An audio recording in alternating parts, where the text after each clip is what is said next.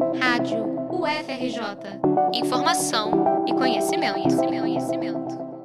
Como universidade e sociedade podem juntas defender a educação?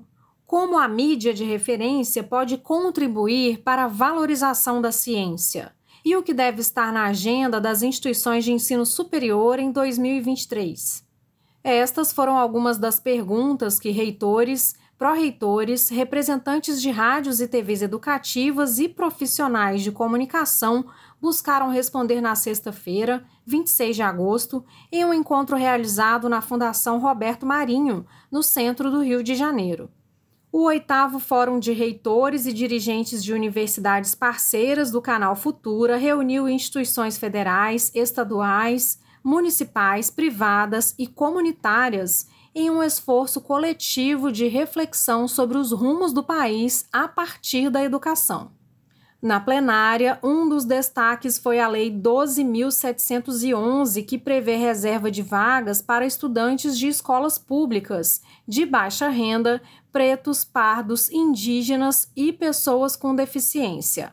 A lei completa 10 anos nesta segunda-feira, 29 de agosto. Luanda de Moraes, superintendente de unidades estratégicas da Universidade do Estado do Rio de Janeiro, UERJ, defendeu o impacto positivo das ações afirmativas na vida de quem, antes, não acessava o ensino superior. A UERJ foi a primeira do país a adotar o sistema de cotas em 2003. Porque a gente sabe que quando a gente abre as portas da universidade para mais pessoas, para diversas pessoas, isso é força motriz para o desenvolvimento não apenas da universidade, mas também da sociedade em geral. E aqui no Brasil, a exclusão de sujeitas e sujeitos, negras, negras, povos indígenas, quilombolas, grupos LGBTQIA+, pessoas com deficiência, pessoas do campo, possuem raízes históricas.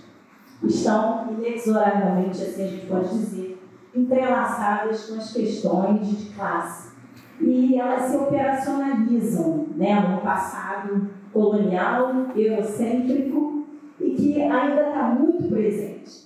A vice-reitora da Universidade Estadual da Paraíba, Ivonildes Fonseca, relatou a experiência da instituição onde ela atua, que adotou cotas também para pessoas trans e povos ciganos. Segundo a professora, foi uma forma de contribuir para a manutenção da vida de sujeitos historicamente invisibilizados.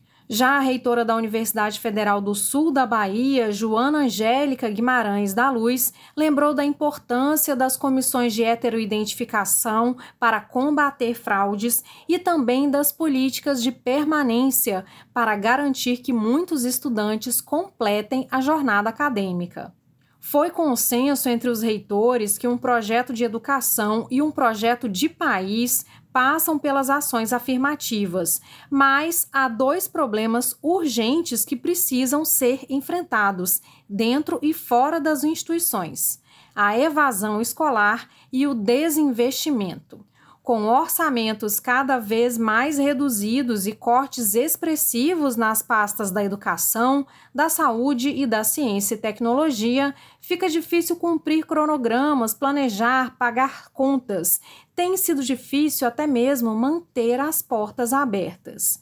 Dos jovens estudantes aos pesquisadores consolidados, a falta de perspectiva é a mesma e muitos só têm chances de continuar trabalhando fora do país.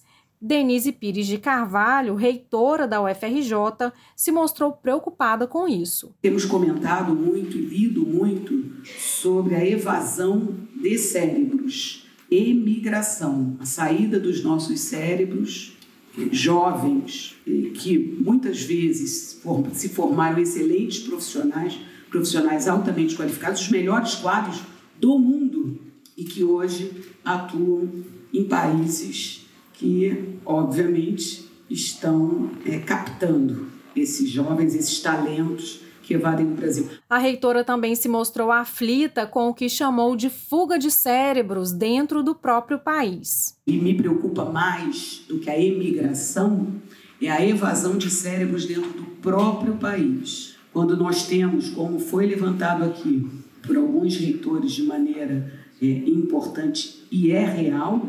Nós temos talvez uma parcela de jovens entre 18 e 24 anos seja semelhante àquele pequeno percentual que nós temos que consegue ingressar no ensino superior no Brasil.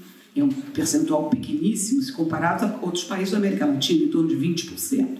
Mas nós temos talvez um percentual maior do que esses 20% que nem trabalham e nem estudam e que não pensam em ingressar nas universidades. Denise Pires de Carvalho conclamou a sociedade a defender o Estado e o patrimônio público. O maior desafio é, do Brasil ele diz respeito ao primeiro Objetivo de Desenvolvimento Sustentável da ONU, que fala em erradicar a pobreza.